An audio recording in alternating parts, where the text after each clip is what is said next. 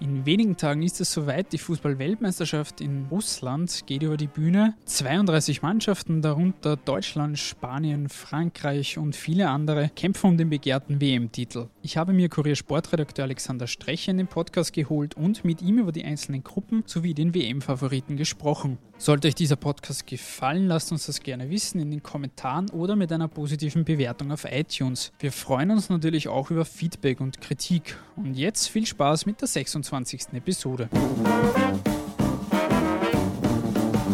Der Kuriersport Podcast. Ein wenig Sport für zwischendurch. Von und mit der Kuriersportredaktion und Moderator Stefan Berndl. Servus Alex, vielen Dank fürs Dabeisein. In wenigen Tagen, am Donnerstag, den 14. Juni, startet jetzt die Fußball-WM in Russland. Bist du schon in WM-Stimmung?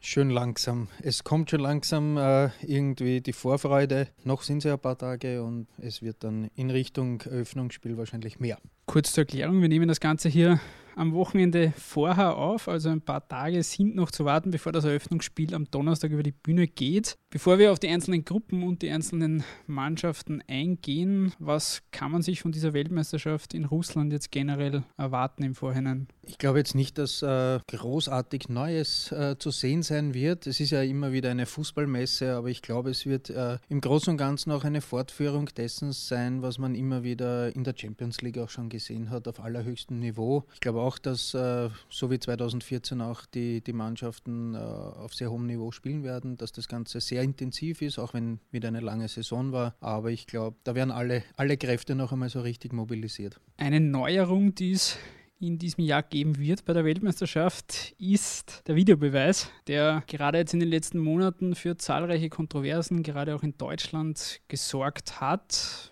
Kann das jetzt bei der Weltmeisterschaft ein Thema werden, wo ein wenig auch die Wogen hochgehen? Ich glaube nicht nur, dass es ein Thema werden kann, es wird sicherlich ein Thema werden, genauso wie es in Deutschland in der Bundesliga geworden ist. Äh, grundsätzlich ist das ja etwas Gutes, der Videobeweis, äh, diese technische Hilfs, diese Hilfsmittel eben zu verwenden. Allerdings äh, ist es noch nicht wirklich ganz ausgereift und vor allem eines, was mich stört, ist, dass Entscheidungen dann getroffen werden und irgendwie das Publikum im Stadion nicht wirklich informiert wird und etwas ratlos zurückgelassen wird. Also da müsste man auch ein bisschen bisschen mehr Servicecharakter eben anbieten.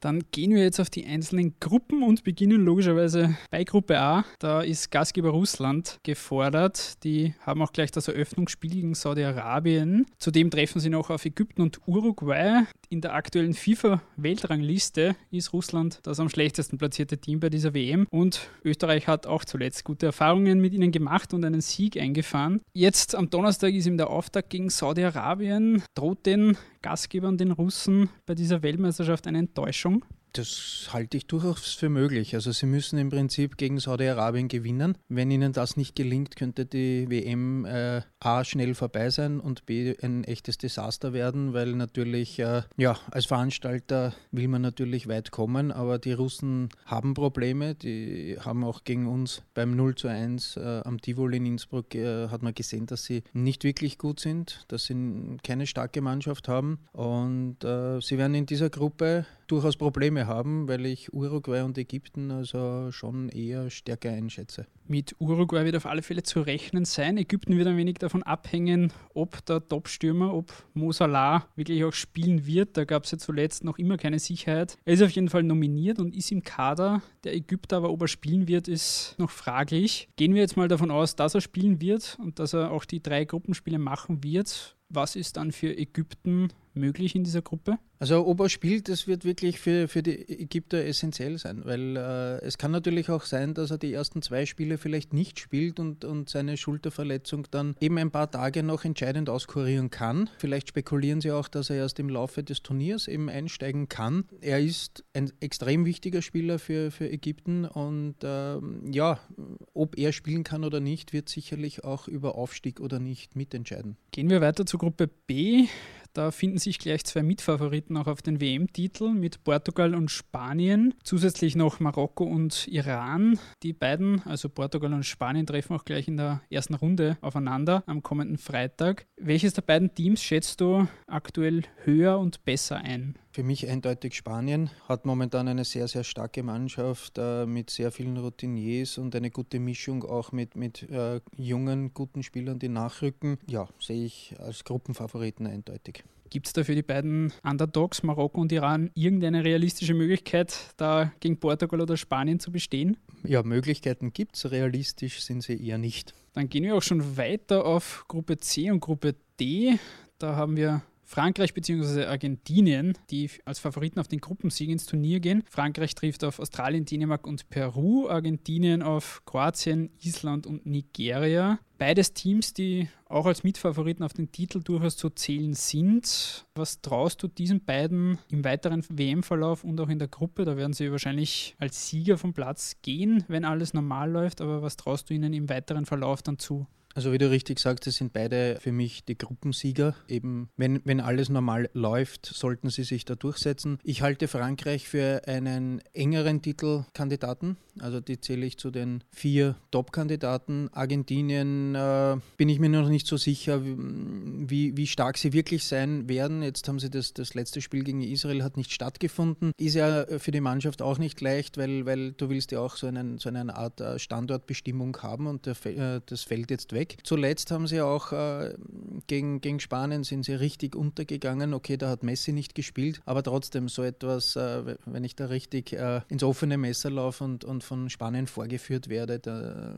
das bleibt irgendwo hängen. Aber erinnern wir uns 2014, die Vorrunde war auch nicht überragend und in Wahrheit sind sie bis ins Finale gekommen und dort haben sie dann das beste Spiel, ihr bestes Spiel im Turnier gespielt. Also wer weiß. Und wir gehen weiter zur nächsten Gruppe. In Gruppe E haben wir dann den nächsten Mitfavoriten Brasilien. Die Schweiz, Serbien und Costa Rica komplettieren diese Gruppe. Die Brasilianer sind ja nach dem Heimdebakel vor vier Jahren, die meisten werden sich noch an das 1 zu 7 gegen Deutschland im Halbfinale erinnern. Da sind sie auf Wiedergutmachung aus. Die Hoffnungen ruhen wieder mal auf Neymar. Das letzte Testspiel vor der WM haben sie jetzt am Sonntag gegen Österreich. Da wir diesen Podcast am Samstag davor aufzeichnen, seid ihr dann schon schlauer, wie dieses Spiel ausgegangen ist. Unabhängig davon aber von diesem letzten Testspiel vor der Weltmeisterschaft. Was ist von den Brasilianern jetzt und Nehmer im Speziellen vielleicht auch bei dieser Weltmeisterschaft zu erwarten? Ich erwarte extrem viel von ihnen. Also Brasilien ist richtig stark. Ich hoffe, dass sie sich eben von diesem 1 zu 7 jetzt endgültig erholt haben und dass das nicht wieder aufkocht irgendwie.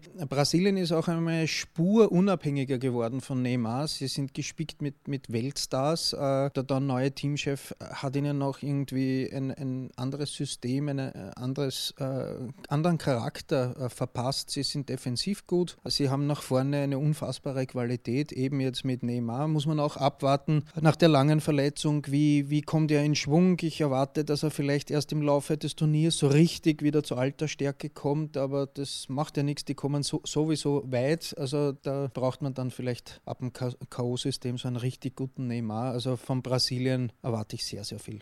Nebenbei haben wir noch, wie schon gesagt, Schweiz, Serbien und Costa Rica. Wen siehst du da eher auf Rang 2 hinter Brasilien? Die Schweiz, Serbien oder doch Costa Rica? Das ist eine sehr, sehr ausgeglichene Gruppe, wenn man sagt, okay, Brasilien ist, ist auf Platz 1 gereiht, aber da, dahinter wird der Platz 2 wirklich äh, sehr spannend. Traue ich grundsätzlich äh, jeder Nation zu. Ich glaube fast, dass die Schweizer äh, ja, am ehesten noch da Brasilien mit Brasilien äh, ins Achtelfinale kommen. In der nächsten Gruppe, der Gruppe F, finden wir unseren Lieblingsnachbarn, die Deutschen. Die spielen in einer Gruppe mit Mexiko, Schweden und Südkorea. Die letzten beiden Auftritte vor dem WM-Start waren für die Deutschen jetzt nicht wirklich überzeugend. Erst das 1 zu 2 gegen Österreich und dann ein wenig überzeugender 2 zu 1 Sieg gegen Saudi-Arabien. Da sind in Deutschland jetzt auch schon negative Stimmen laut geworden, dass diese Auftritte nicht wirklich gepasst haben. Nun wissen wir aber, dass die Deutschen immer schon eine Turniermannschaft waren und weiter sind. Also man muss sie auf der Rechnung haben, zumal sie ja als Titelverteidiger in das Turnier gehen. Aber wie stark sind sie aktuell tatsächlich und wo siehst du eventuell Schwachstellen? Also wie du richtig gesagt hast, äh, Deutschland ist eine Turniermannschaft und ich traue ihnen absolut zu, dass sie sich da von Spiel zu Spiel immer besser werden und in Schwung kommen. Die, die letzten zwei Tests waren wirklich alles andere als überzeugend. Ähm, ob das jetzt ihre aktuelle Stärke widerspiegelt, ich glaube es fast nicht. Sie gehören zum ja, Kreis, den ganz engen Kreis der Titelfavoriten. Schwächen, am ehesten vielleicht so die, die Verletzungsanfälligkeit von, von wichtigen Spielern wie Boateng, Hummels. Zuletzt war Özil nicht ganz fit. Äh, Neuer feiert jetzt erst gerade wieder sein, sein Comeback so richtig. Muss man auch schauen, ob, ob er ja, die, die dauerhafte Belastung aushält. Also ich sehe eher die Fragezeichen ein wenig so ja, hinter der Gesundheit mancher Spieler. Gehen wir kurz auf die Position von Manuel Neuer ein. Da hat es ja gerade in Deutschland in den letzten Wochen große Diskussionen gegeben, ob er so fit ist, dass er auch wirklich die Qualität auf den Platz bringt, die, die er in den Monaten und Jahren davor gezeigt hat. Bei wie viel Prozent siehst du ihn und ist er für die Deutschen auch der sichere Rückhalt, den sie sich erhoffen? Prozentuell kann ich das nicht einschätzen, aber wenn Manuel Neuer sagt, er kann spielen, dann müssen es 100 Prozent sein, weil sonst äh, würde Joachim Löw dieses Risiko auch nicht eingehen. Er, er ist ein Routinier, er ist ein, äh, der weltbeste Torhüter, er ist Weltmeister. Er wird schon wissen, wie er zu, zu handeln hat und er, er gibt sicherlich einen Rückhalt, weil er kennt seine Vorderleute auch aus dem Club und äh, nicht umsonst hat man so lange zugewartet und dann diese finale Entscheidung getroffen. Also ja, Manuel Neuer ist definitiv ein Rückhalt für Deutschland und könnte durchaus positiv entscheiden, das Ganze. Die nächste Gruppe, Gruppe G, ist ebenfalls wie auch Gruppe B eine sehr interessante, weil zwei Hochkaräter da zu finden sind. Da haben wir Belgien und England gemeinsam, dann noch Tunesien und Panama. Belgien und England eine sehr interessante Kombination, die beiden Teams, die mehr oder weniger auch beide zu einem erweiterten Favoritenkreis zählen. Belgien vermutlich eher als die Engländer aktuell. Gerade im Hinblick auf den WM-Titel, wie schätzt du die beiden Mannschaften ein?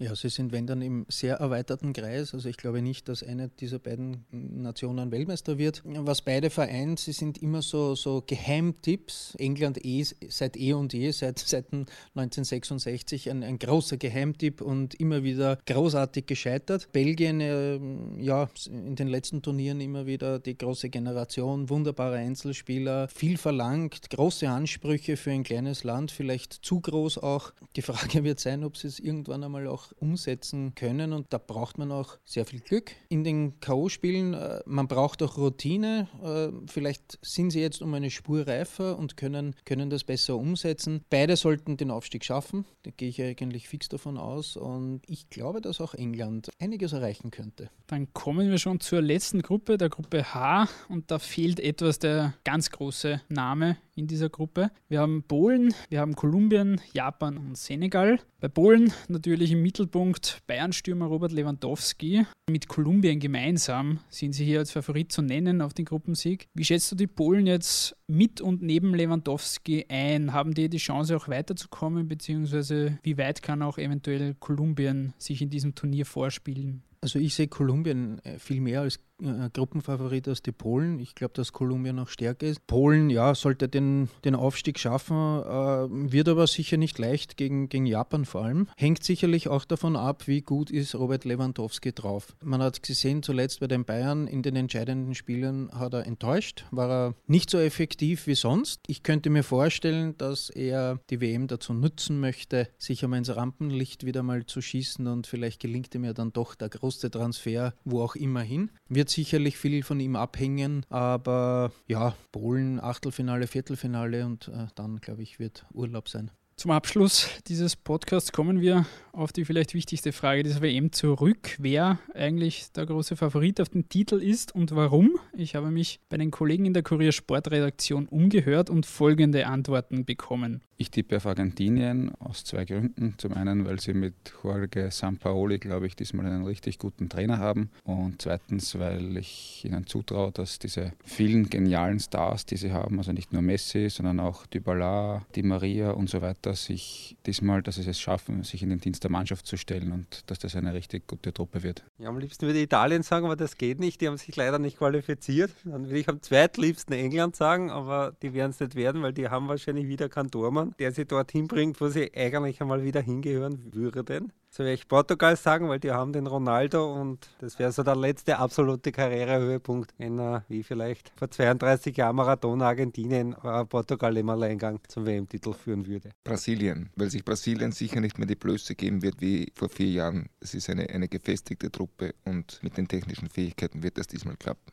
Spanien weil Spanien seit Jahren auf, konstant auf einem hohen Level spielt und aus meiner Sicht eine gute, gesunde Mischung aus erfahrenen Spielern, die man grundsätzlich braucht, um an einen WM-Titel heranzukommen und auch junge, die danach kommen. Frankreich, weil von allen aus dem weiteren Kreis der Titelfavoriten das noch der logischste Tipp wäre und einen ganz klassischen Favoriten will ich nicht wählen. Also ich denke, Frankreich könnte einen überraschenden, aber dann vielleicht doch auch gar nicht so überraschenden Titel feiern. Belgien, weil sie in jeder entscheidenden Position einen Weltklasse-Mann haben, angefangen vom Tormann, dann vorn der Hazard, dann der De Bruyne. Sie haben wirklich im Vergleich zu den letzten Jahren haben sie also Ausnahmespieler in jeder Position und außerdem sind sie mir sympathisch, weil sie ja ähnliche Größenordnung haben wie die heimische Liga. Auch dort ist der Trend, dass alle Guten ins Ausland gehen, gehen müssen und deswegen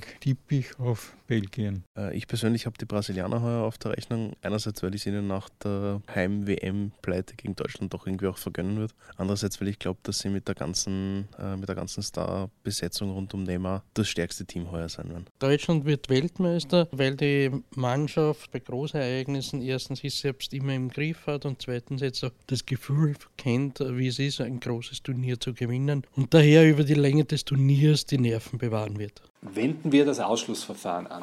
Deutschland wird es nicht. Die letzten zwei Weltmeister sind immer in der Vorrunde ausgeschieden. Rekordweltmeister Brasilien hat noch nie in Europa einen Titel geholt. Argentinien ist mit Lionel Messi immer noch titellos. England nur wenn es kein Elfmeterschießen gibt. Und Frankreich steht sich vermutlich wieder selbst im Weg. Bleibt also eigentlich nur mehr Spanien. Das ist mein persönlicher Favorit, wobei meine persönlichen Präferenzen ganz andere sind. Es wäre Zeit für einen Außenseitersieg. Er muss ja nicht gleich so destruktiv spielen wie Griechenland bei der EM 2004. Aber Kroatien und auch der Schweiz traue ich zu, die Überraschungsteams dieser WM zu werden. Weltmeister wird Argentinien, weil sie mit Lionel Messi den besten Spieler derzeit haben.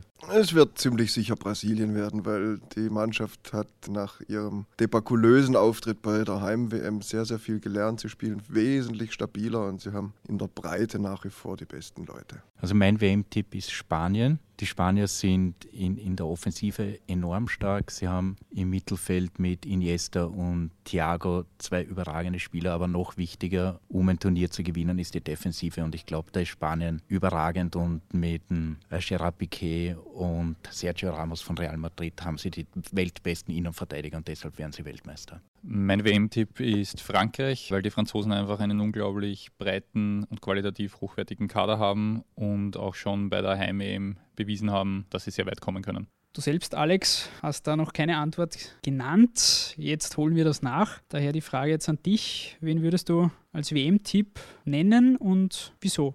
Also vier Mannschaften halte ich für ganz heiß. Spanien, Brasilien, Deutschland, Frankreich. Wenn ich mich jetzt wirklich hier und jetzt auf eine festlegen muss, dann ist es für mich Spanien.